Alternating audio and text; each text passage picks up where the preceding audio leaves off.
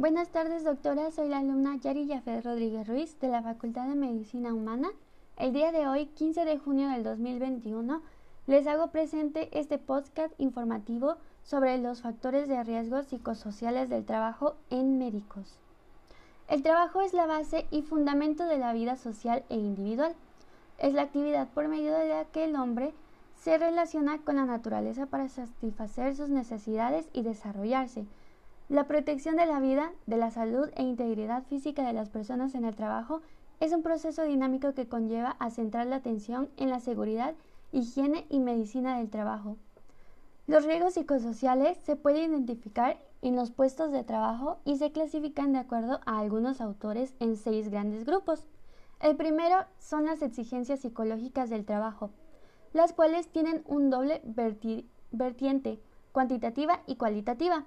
Desde el punto de vista cuantitativo, las exigencias psicológicas se refieren al volumen de trabajo con relación al tiempo disponible para hacerlo y las interrupciones que obligan a dejar momentáneamente las tareas y volver a ellas más tarde. Desde el punto de vista cualitativo, las exigencias psicológicas se refieren a algunos aspectos de la naturaleza psicológica, como son el trabajo emocional, trabajo cognitivo o el trabajo sensorial. En el puesto número 2 tenemos el trabajo activo y desarrollo de habilidades, el cual hace referencia al control sobre el contenido del trabajo e implica dos subdimensiones oportunidades que el trabajo ofrece para desarrollar las habilidades propias y dedicarse a aquello que mejor se sabe hacer. Y la influencia o capacidad de decisión sobre las propias tareas y sobre las de la unidad o departamento donde se está asignando. En el puesto 3 está la inseguridad en el trabajo. Esta dimensión explica que existen fuertes evidencias de que la inseguridad en el empleo, la temporalidad y, en general, la precariedad laboral se relaciona con múltiples indicadores de salud. En el cuarto puesto, el apoyo social y calidad de liderazgo.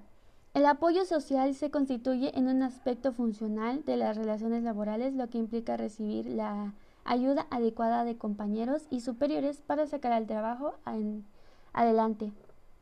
En el puesto número 5, doble presencia.